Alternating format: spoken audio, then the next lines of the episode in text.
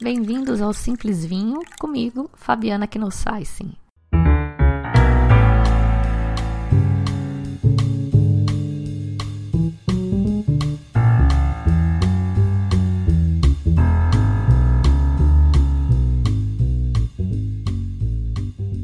Esse episódio é um oferecimento dos padrinhos e madrinhas do Simples Vinho.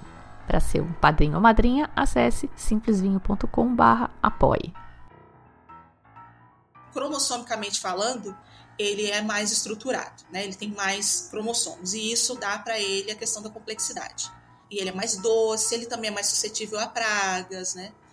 Não vamos demonizar o café que 80% da população brasileira consome. O café especial no Brasil, é, a qualidade do café é algo recente, tá? Coisa de 10, 15, vamos botar 15 anos, e ela está fazendo uma transformação na vida dos pequenos produtores, justamente por esse valor agregado. E, o movimento do café especial está fazendo a indústria se movimentar também.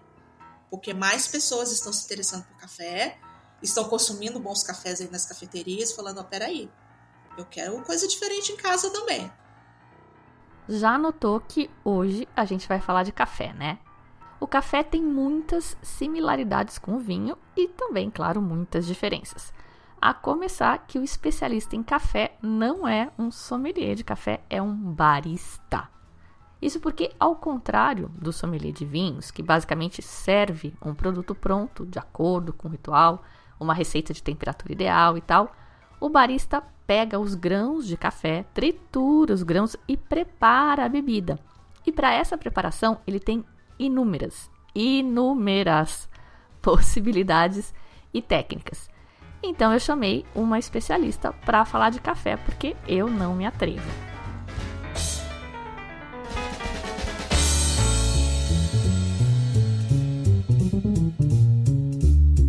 Como no vinho, em que quanto mais eu aprendo, mais eu percebo que nada sei, que muito pouco sei, café é um universo e tem muito mais variáveis que o vinho. Eu acho muito mais complicado.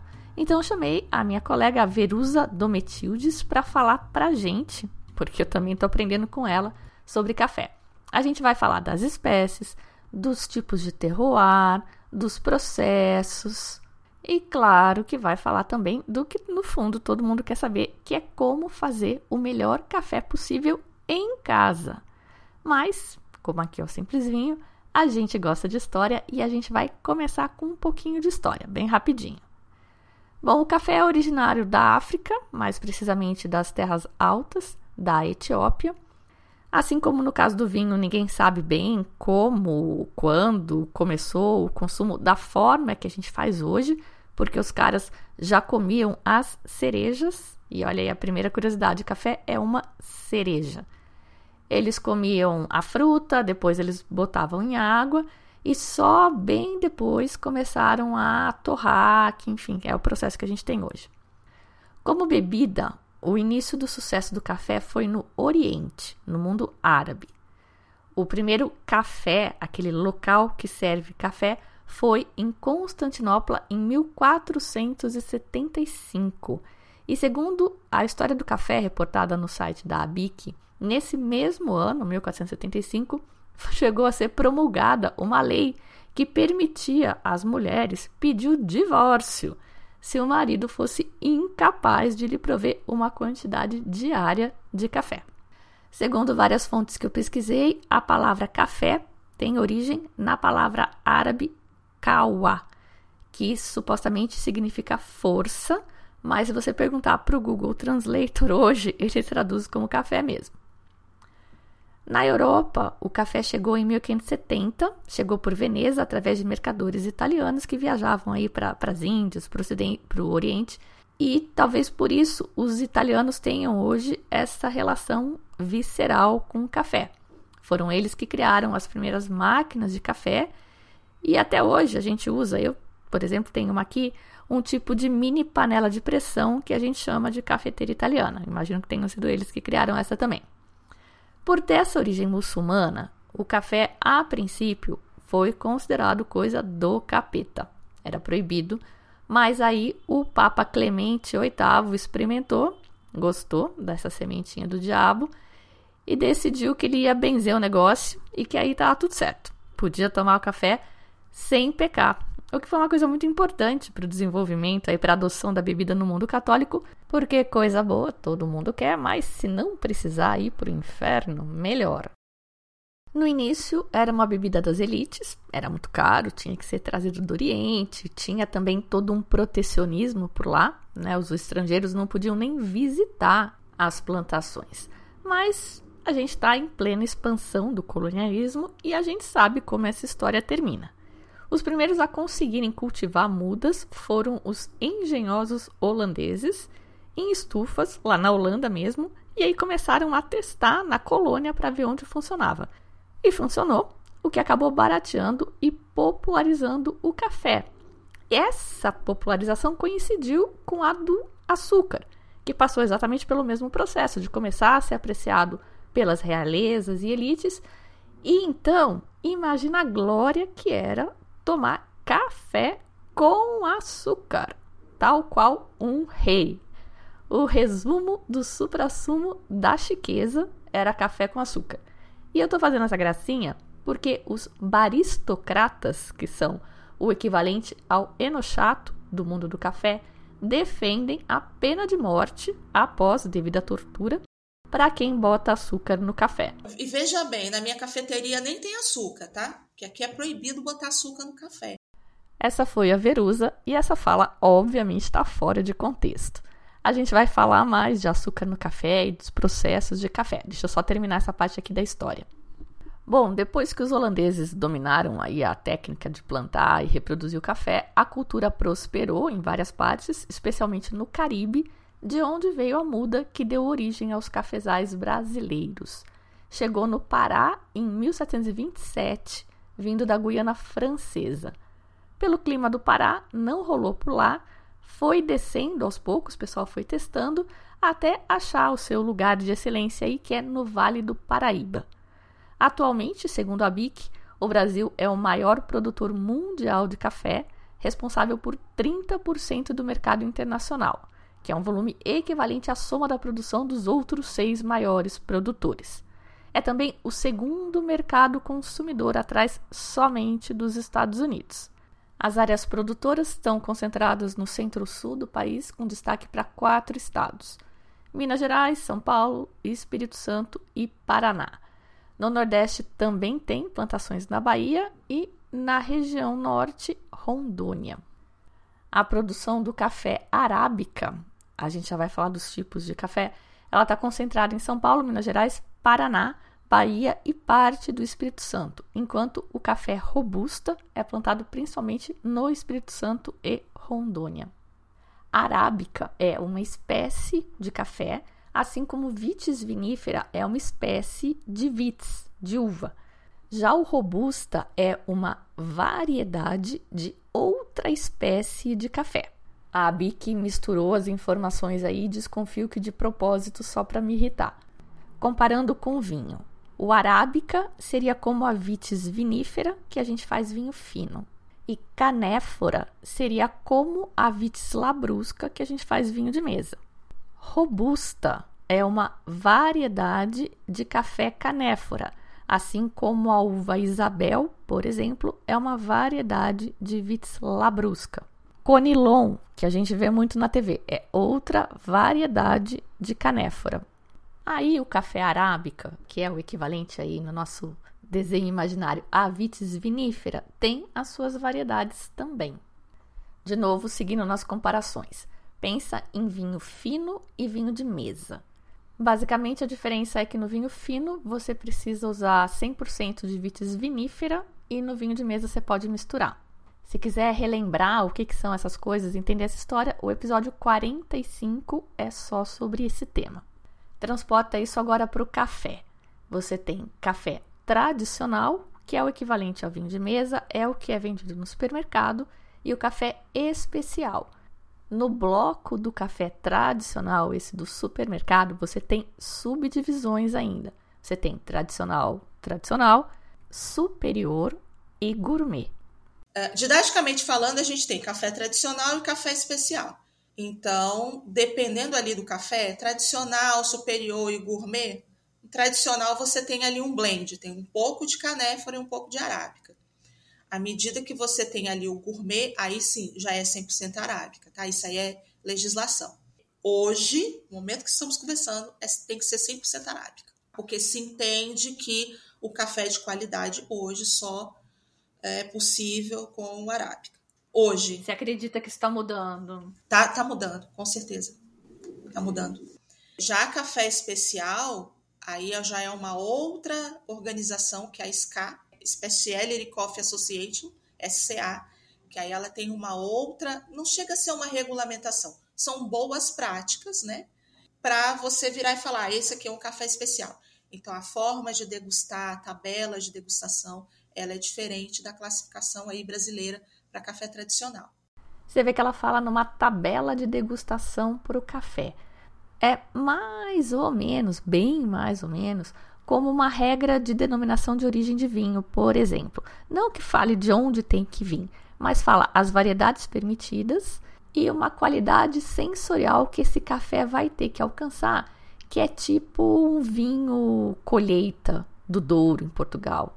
Em termos de qualidade, tá? Não pensa em origem. E essa é uma grande diferença, mais uma grande diferença do mundo do vinho com o mundo do café.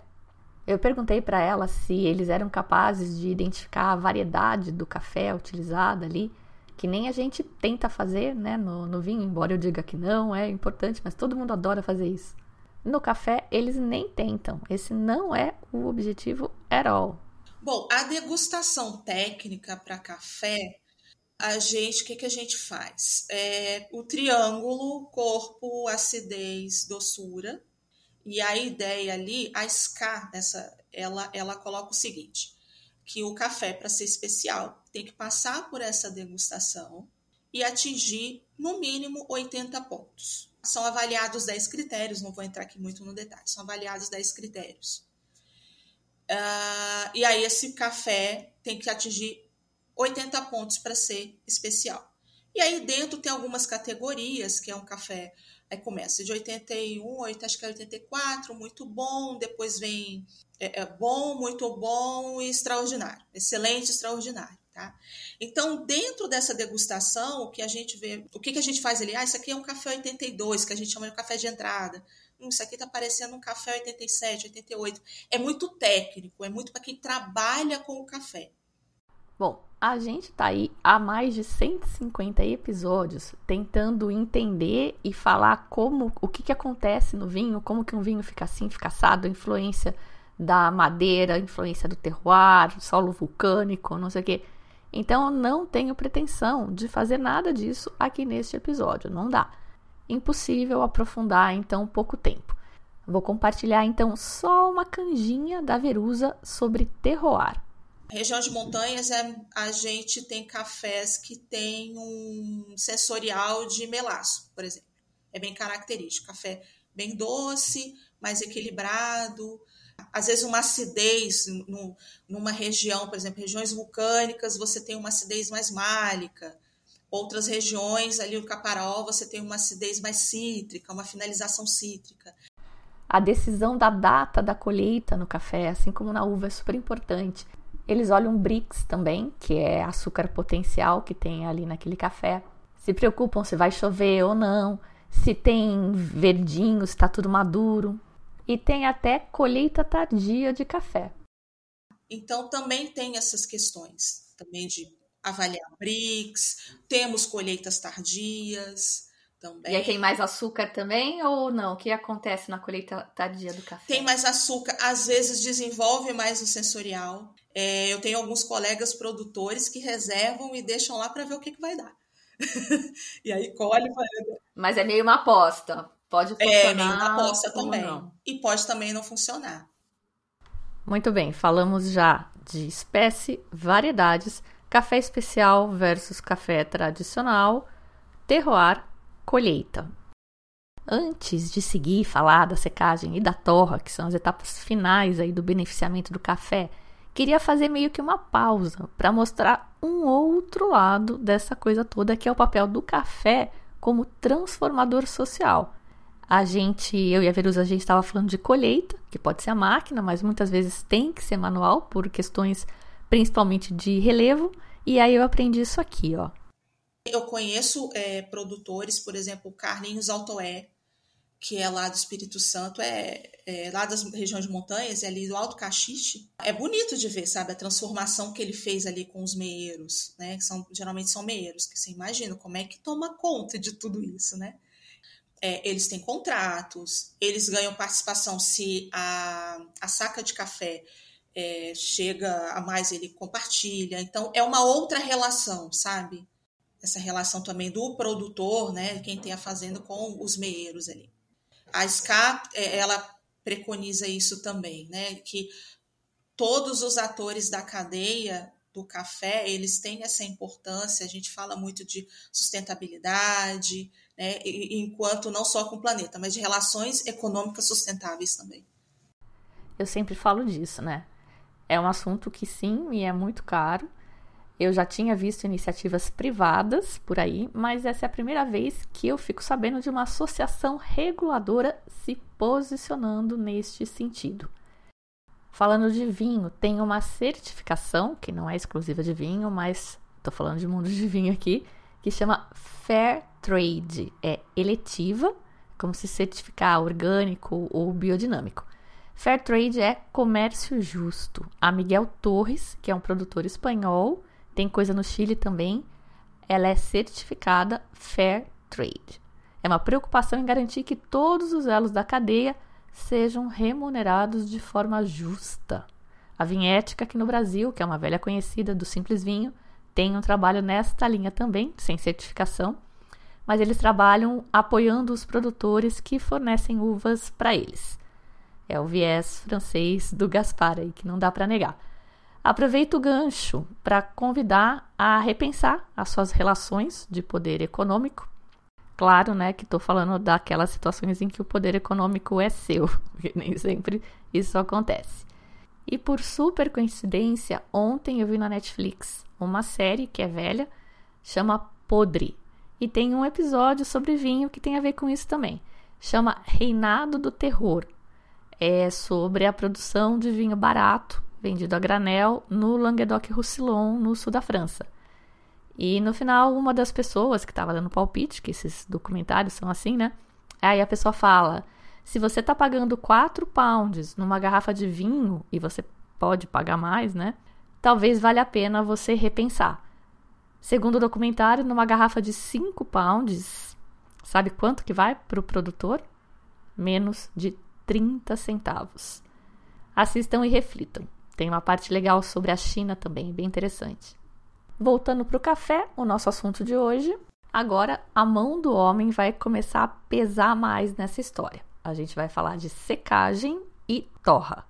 Então, eu posso secar o café com casca, eu posso secar com a casca. É, o, o, café, ele tem, o, o grão de café, ele está dentro ali da cerejinha, depois vem a polpa, tem uma pelezinha que chama é, que é o pergaminho, tem a mucilagem também e tem a casca. Então aquela polpa, se eu seco o café com a casca, é, a tendência é que ele fique mais doce, aquela a, a polpa vai levando açúcar ali para o grão, né? Se eu seco ele sem a casca, mas mantém a mucilagem, então dá outro resultado. Se eu lavo o café, que geralmente acontece na Costa Rica, é, e aí dá um café mais ácido. É, tem uma região, por exemplo, Caparaó, Capixaba, é, lá tem muito café natural. Tá? Natural é, é com casca, seco com, com casca, casca, exatamente. É um café, é um lugar que tem uma amplitude, tem, é muito quente às vezes de dia, depois cai a temperatura. É, é, ele consegue secar ali. Então depende muito de condições climáticas. E aí entra terroir, né? Quando eu fui para Costa Rica, visitei uma fazenda de café. Você sabe essa história já, né? Ah, os grãozinhos é, coladinhos, que lá eles chamam de caracoles. Aqui uhum. vocês têm um tratamento diferenciado para esses grãozinhos também, as cerejinhas gêmeas? Cerejinha gêmea, que é, são, é o café moca. Moca, são as moquinhas. Isso, que até um tempo, acho que é uns 20, acho que uns 20 anos atrás, é, isso foi um produtor que me contou também, que era defeito. E aí alguém começou a fazer né? E hoje É, você tem até edições especiais né, de, de, de, cafés só com os piberries em inglês ou o grão moca. Geralmente eles são mais docinhos, dá uma bebida mais docinha. Geralmente. É, lá era mais caro também os caracóis. É, exatamente. Então, outras coisas que, que são importantes antes da gente torrar o café é como é que você vai fazer a secagem. Aliás, a história do jacu é antes de torrar ou depois de torrar? Uh, antes, é antes. E a gente tá, pode então falar tem, também dos métodos. É, tem mais isso, que tem os métodos também que a gente pode falar depois. A fermentação também, se você for fermentar, é antes de torrar. Isso também, isso aí. Por que, que alguém vai querer fermentar os grãos? O que acontece na fermentação? Fermentação ela pode dar mais notas sensoriais, ela pode dar notas diferentes, geralmente para dar sensorial fruta vermelha, notas lácteas. Ela aumenta um pouco a acidez. E isso é um processo muito recente para o café especial. Pra você ter uma ideia, no Brasil ainda não tem ainda uma lei, algo que regula esse processo. E, ao mesmo tempo, uma das, um dos maiores é, especialistas em fermentação de café é um brasileiro, que é o Lucas Lousada, que é do Instituto Federal lá do, de Venda Nova, no Espírito Santo também, que faz uma, uma pesquisa bem ampla. E aí tem muito do café, vem muito desse conhecimento do vinho. Então está começando esse movimento de é, escolher leveduras, escolher o método, mas muito para ter mais sensorial. E tem aquela fermentação que é no intestino do bichinho, né? Que tem um na Ásia que é super famoso, e a gente tem a nossa versão tupiniquim também. Que é o café do jacu, exatamente. E Cada aí, intestino é uma coisa. É... e aí, lembrando a questão da colheita, né? Então, imagina, o bichinho não é bobo, só vai colher o frutinho maduro. Então, o biquinho dele já tem esse um mecanismo natural aí da colheita. Né? Ah, e esse café do jacu, ele, ele o Jacu não é um empregado do, do, de quem faz café. É, ele não tem gaiolinhas de jacuzzi e fica alimentando os bichos com café para colher depois? É selvagem? Não, é selvagem. Na Indonésia, até uma degustação, né, que eu participei, e aí uma colega, uma pessoa que participou, falou que foi lá e ficou até não gostou porque viu os bichinhos presos, né? Aqui não, pelo que o que eu conheço, tem uma fazenda lá no Espírito Santo que eles têm é, é solto, solto e aí ele vai catando né? Bichinho, mais trabalhoso tratar. ainda o processo. Exatamente, é mais trabalhoso. Faz lá, tira, mas é o, o processo que a gente faz aqui, o jacu faz naturalmente. Vamos pensar, o cocôzinho ali tira, né? Você tá tirando a casca, né? Ele tá mais ou menos ali pronto. Lá vai e tal, torrar, segue a vida, né? Curiosidade que eu fui olhar depois, não sei se esse é o café mais caro do mundo, provavelmente não, esse da Indonésia deve ser mais caro. Mas esse do Jacu é quase totalmente exportada a produção, a menos que você compre lá diretamente, e é coisa de mais de mil reais o quilo. Sequei, armazeno. Quem revela essas notas, né? Quem faz a revelação do que, que vai ser esse café? Aí é a torra, é o mestre de torra. Ele conversa muito com o produtor, entende ali o que, que aconteceu, faz uma torra para saber o que, que tem aquele café e ele evidencia o que ele precisa, o que ele quer ali daquele café. Ah, eu identifiquei três notas sensoriais, eu vou evidenciar aqui nota de chá preto, por exemplo. Aí ele vai fazendo as torras, ele vai fazendo torras de prova até chegar. Então é esse estágio final. É a torra que a gente. Eu gosto de falar que é ela que revela. É o mestre de torra que vai revelar aquele café. É, exemplo, tem um produtor no Espírito Santo que ele o, o café dele vai para um amigo meu que é do, Flor de Março, o, o Jardel, que ele é mestre de torra. E esse mesmo café é comprado pela Isabela Raposeiras aqui em São Paulo. A Isabela Raposeiras geralmente ela dá uma, ela puxa para notas de chá preto, né? ela gosta. Jardel mais para melaço e fruta é, fruta amarela. Então, são, é na torra que ele vai fazer essa diferenciação, que ele vai dar personalidade para o café, vai evidenciar essas características. Ela falou aí em torras de prova, eles costumam trabalhar com curvas de torra, que eu imagino que sejam muito parecidas com as curvas de torra de barrica que o pessoal do vinho trabalha. E olha que interessante o que acontece com o café durante a torra.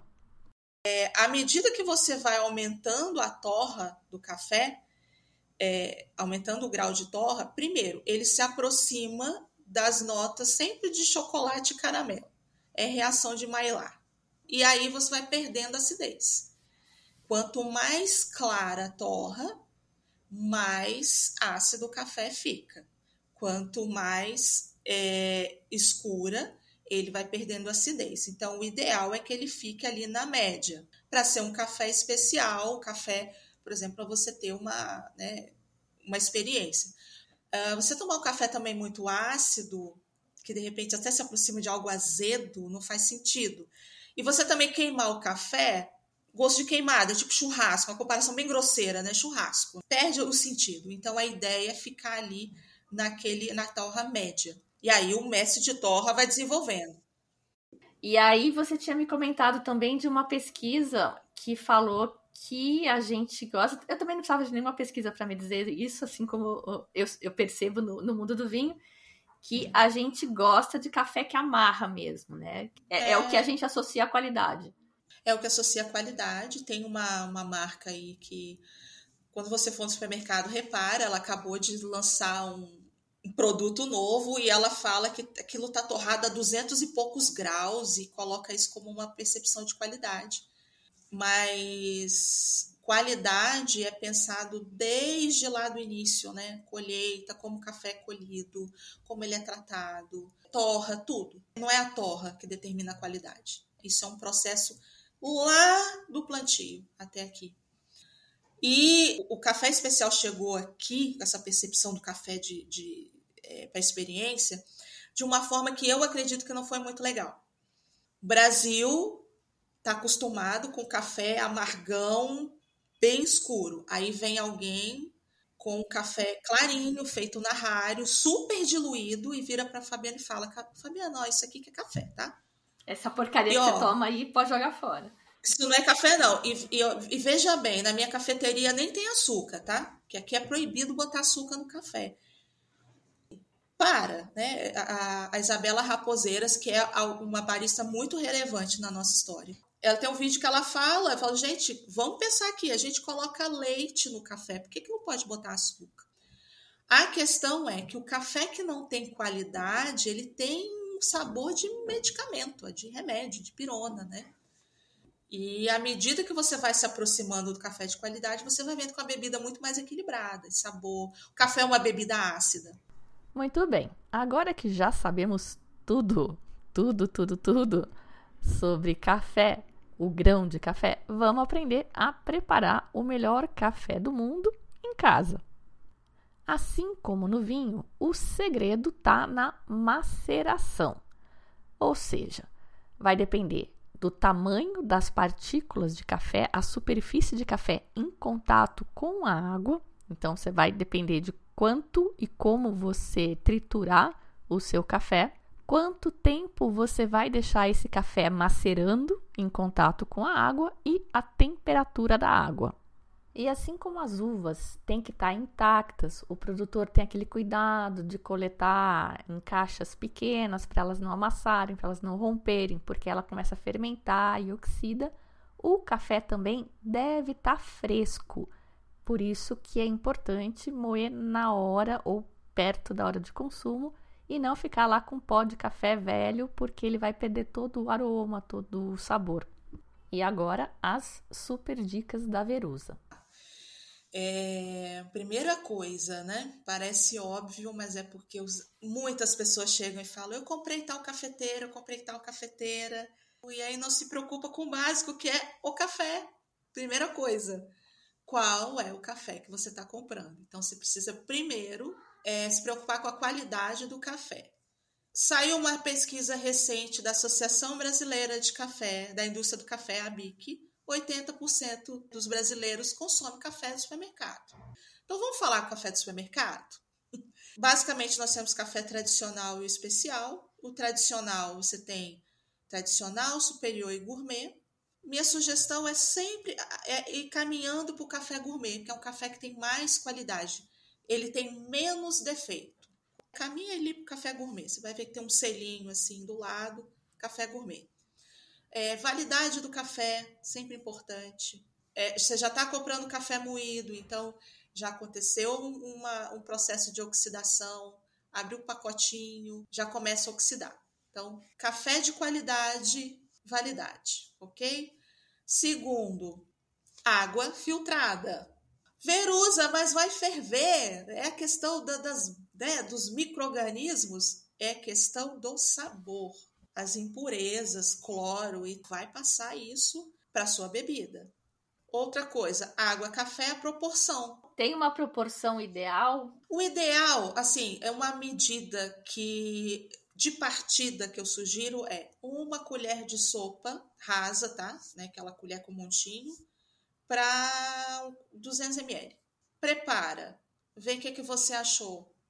Ah, eu quero mais, mais um pouquinho mais intenso. E, e vai regulando, tá? Uma colher de sopa, 200 ml de água. E uh, já falei da água, proporção, temperatura da água. Uma vez você me perguntou também. Ah, não tem termômetro? Deixa a água ferver. Quando as bolinhas acalmarem, você prepara o café. Porque realmente ele queima ali. E para quem prepara café usando filtro de papel, passa água quente no filtro, que a gente chama de escaldar.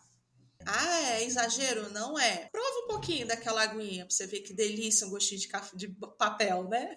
E esse gostinho de papel passa para bebida. Vai incluindo isso na sua rotina que você vai ver que você tem uma bebida mais gostosa.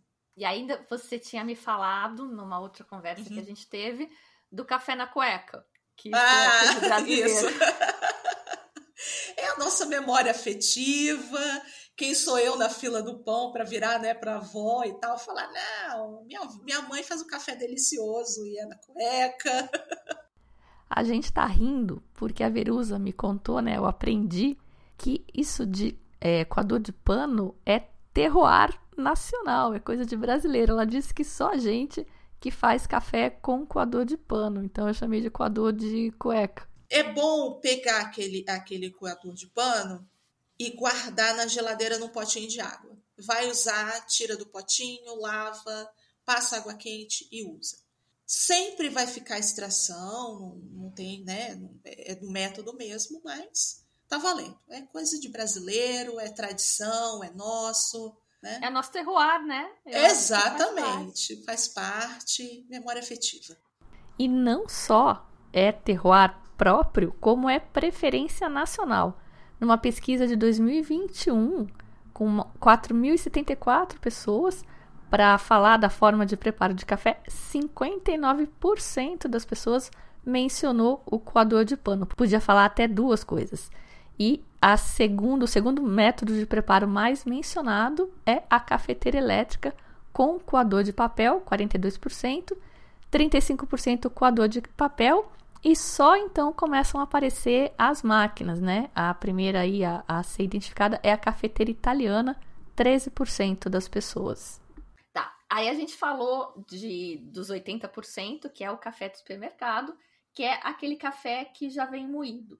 O ideal quando você evoluir na escala aí do, do amor por café, seria você moer o seu próprio café? Isso, aí sim. Aí você começa a comprar café em grão e aí fazer a moagem dele na hora. Começa com um triturador, né, que não é um moedor, faz ali a mesma coisa, tritura, prepara o seu café, que aí você né, é, é, uma é uma experiência também gostosa e aos poucos você vai colocando na rotina. Qual que é a diferença de triturador e moedor? Ah, o triturador ele é com lâminas, então ele, a grosso modo, ele vai partindo o café, a moagem, né? Ela não fica tão uniforme. Para começar, tá ótimo. Já o, o, moedor ele tem algumas, uh, umas, vamos colocar, é uma, um conjunto de, de peças e a moagem sai uniforme. E aí isso dá uma diferença na bebida. Para quem está começando, para você ver também se você gosta, não investir tanto, começa com esse triturador. São moedores, chama no mercado de moedor, mas ele tem duas lâminas, moedor de café. Você vai ver que são marcas, são modelos um pouquinho mais baratos, mas dá para começar em casa, não tem problema nenhum. Uma outra coisa bacana de você começar a moer em casa é a possibilidade de comprar cafés em cafeterias. E aí você aí começa a brincadeira, né? E aí você começa a ter outras possibilidades. E atenção, de acordo com o café que você quer tirar e o método que você está usando, tem moagens diferentes. Por exemplo, prensa francesa, você tem que ter uma moagem mais grossa, como se fosse triguilho. Uh, alguns métodos, por exemplo, a Aeropress ela é super versátil. Você pode ter moagens diferentes. A Aeropress é um dos métodos que eu mais gosto, assim. E em métodos que você tem ali que depende da, da gravidade, tipo a rário, né? Se você tiver um café muito fino e passa água, ele passa muito rápido na camada né, de café. E aí não dá tempo de fazer a extração. E se passar também devagar e poçar, você não tem uma bebida né, equilibrada. Então a moagem serve para isso mesmo, para adaptar a moagem para diferentes métodos e dependendo do método, até diferentes extrações de bebida de café, você já brincou de fazer o seu blend de café? Você compra uns, uns grãos diferentes, moe e vai misturando do seu jeito? Já, já fiz experiência em casa também, assim.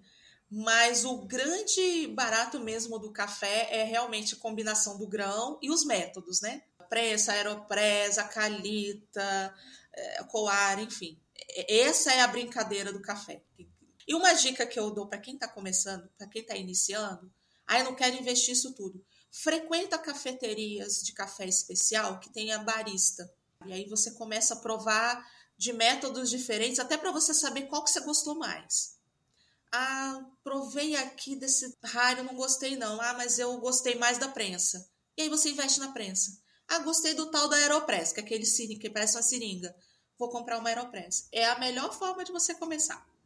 Tá, vamos falar então dos métodos que eu acho que a gente não falou deles ainda. São três. São inúmeros, mas basicamente a gente pode dividir assim em três é, categorias, né? Os métodos por imersão, onde o café moído fica em contato com a água durante um tempo. Por exemplo, prensa francesa.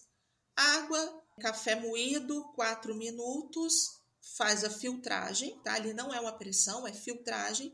Você tem um café. Café mais intenso, você consegue ver os óleos essenciais ali na bordinha, fica uma bebida bonita, né?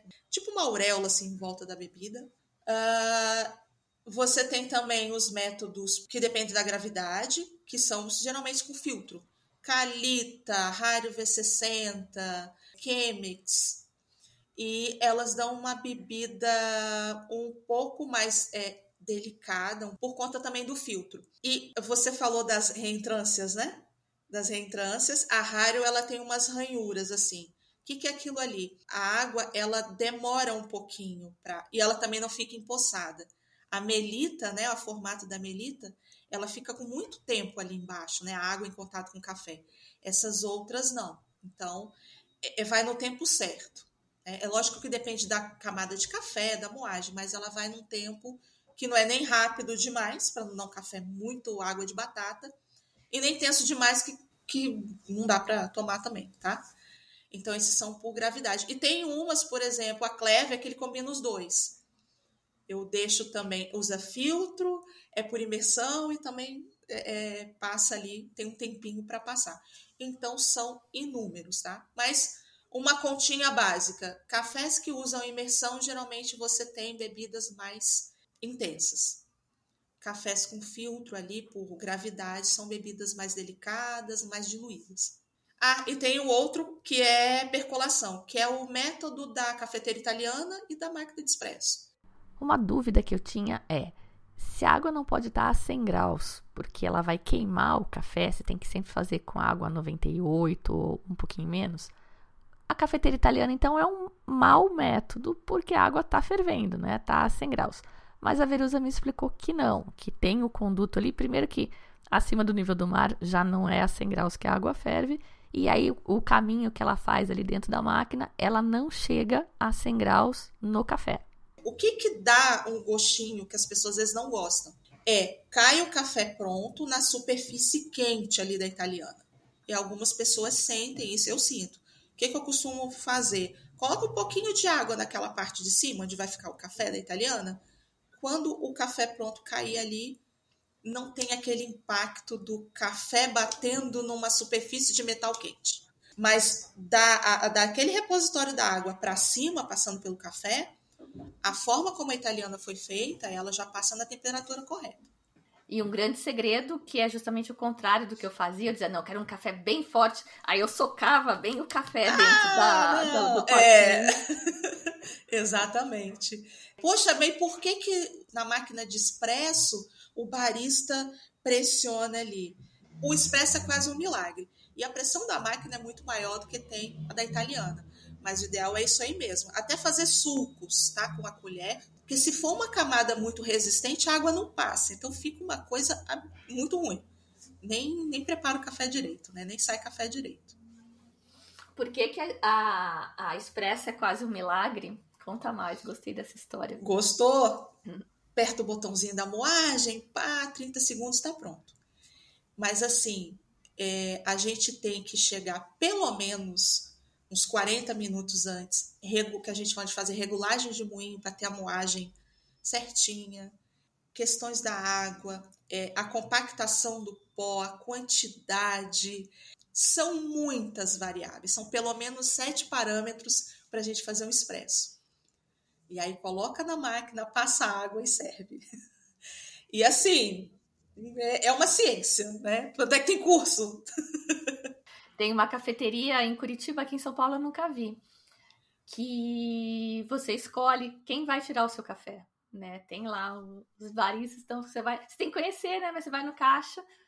E aí eu quero um café da Cláudia, eu quero um café do João. E, e aí o cara já tem as manhas dele e, e tira o café que você acha que você gosta mais, você está experimentando, enfim. Sei lá, mas é. Diferente da Nespresso, que você bota lá, fecha, psh, saiu, Exatamente. Eu adoro. Duas observações. Na verdade, uma observação e uma curiosidade. Ela falou em ranhuras em um dos métodos ali de filtragem. É no suporte do papel. É tipo um suporte para o filtro Melita, que todo mundo tem em casa, ou pelo menos já viu. Só que esse suporte especial aí tem umas ranhuras mais destacadas. E tem formatos de ranhuras diferentes. Tem um que é uma espiral, tem um que é um zigue-zague. E cada um desses formatos de ranhura é um método com um nome diferente. E tem um outro que tem um papel de filtro diferente. O papel é todo sanfonado. E a curiosidade é justamente sobre o filtro de papel e o suporte da Melita. Eu aprendi numa reportagem da BBC que Melita é por causa da Melita Benz, que foi a alemã que inventou o filtro de papel em 1908. A reportagem conta que ela, a dona Melita, vinha se incomodando com o amargor e os restos de grão de café no café que ela bebia, até que um dia ela arrancou uma folha do caderno do filho, colocou numa lata velha com os furos que ela mesma tinha feito e coou o café ali. E tará! A invenção foi patenteada em 1908 e a gente usa filtro de papel Melita até hoje. Eu tenho aqui. Dona Melita, uma empresária de visão e de sucesso. E para finalizar, a pergunta que não quer calar. O café do supermercado, então, é ruim? Eu, se eu quiser um café bom, eu tenho que comprar na cafeteria? Não, café de supermercado não é necessariamente ruim. É prestar atenção no que você está consumindo. A mesma coisa que você escolhe um vinho, né? Existe a, falei anteriormente, a Associação Brasileira da Indústria do Café, a ABI, que ela faz um trabalho muito bacana desde a década de 70 do século passado, que é, é, é regular, né, ter normas e tal. Tem gente que questiona o trabalho da BIC, mas eu acredito o seguinte: se não fosse a BIC, a coisa estava muito pior. Porque era uma época que se misturava milho, soja, torra tudo torradinho e tal, e vende como café. Então, olha só que dica importante. Mesmo que você vá comprar o café tradicional no supermercado, que é o mais básico que tem, procura pela caixinha que tiver o selo da Abic, porque ela está garantindo que o que está ali é café mesmo e que foi um café bem tratado. E é o que eu falei, tenta ir para o gourmet. O gourmet, a classificação maior é o que tem mais qualidade.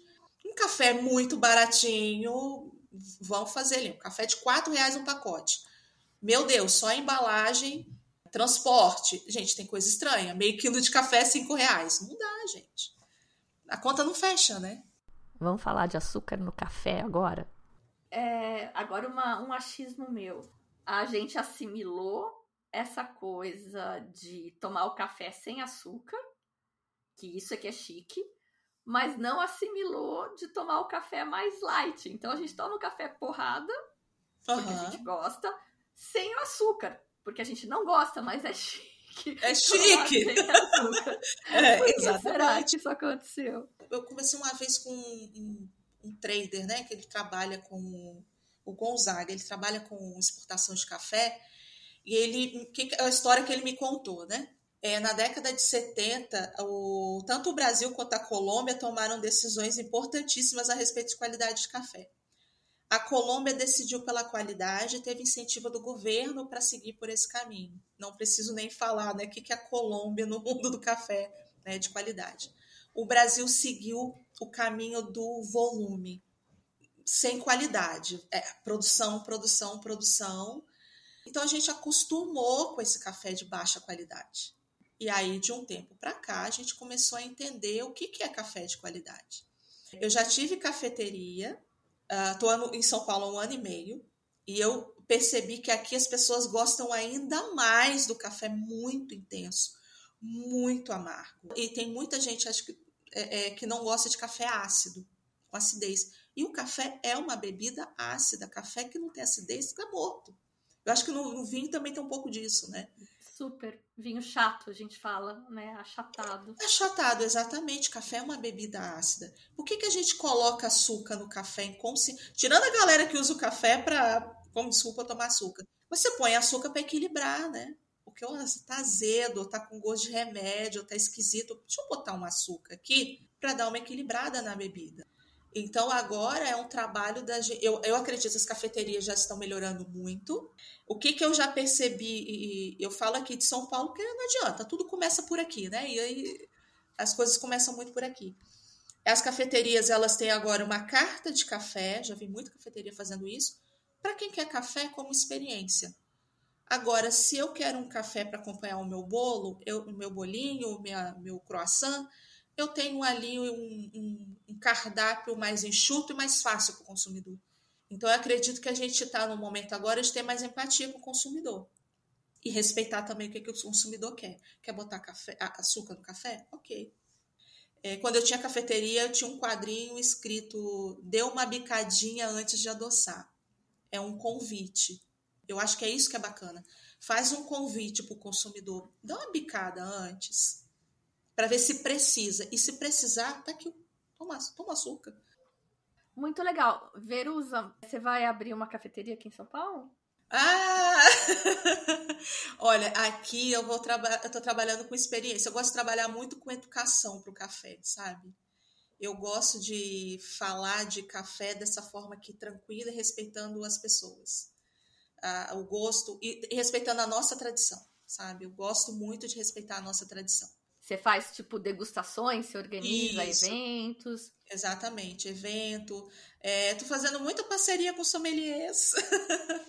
e tá sendo muito bacana como uma degustação complementar. Eu fiz recentemente um em Jundiaí, foi muito bacana, foi um desafio enorme, porque assim, degustação de café é um negócio extremamente técnico, não é essa coisa gostosa do vinho e tal, então eu tive que dar uma uma suavizada e foi uma experiência super bacana. Aqui eu estou trabalhando com experiência, curso, mas para falar de café com essa forma respeitosa e, e tranquila com o café, sabe? E quem quiser te achar, como é que faz? Quem quiser te contratar, fazer uma experiência com você? Eu tenho um perfil no Instagram, Verus Coffee. Lá eu compartilho dicas, estou colocando os eventos. Deve ter um evento agora em agosto também Excelente, muito obrigada pelas dicas, então. Ah, eu agradeço, adorei a oportunidade, adorei o nosso, os nossos rolês de café. E é isso aí, gente. Espero que vocês tenham aprendido mais um pouco sobre café. Assim como no caso do vinho, o conhecimento teórico é importante, mas a litragem é mais importante ainda, então tem que provar bastante coisa. Uma coisa que eu já descobri, o que eu decidi desses rolês de café com a Verusa, é que eu não gosto de chafé. Pelo menos ainda não gosto. Talvez venha a gostar. Por enquanto eu gosto de café expresso mesmo. Sem açúcar. mesmo que seja muito amargo. Porque vocês sabem que gente chique toma café sem açúcar e eu sou uma pessoa chique, chiquérrima. Eu sou a Fabiana Knossaisen e vou ficando por aqui com um simplesinho. Tchim, tchim.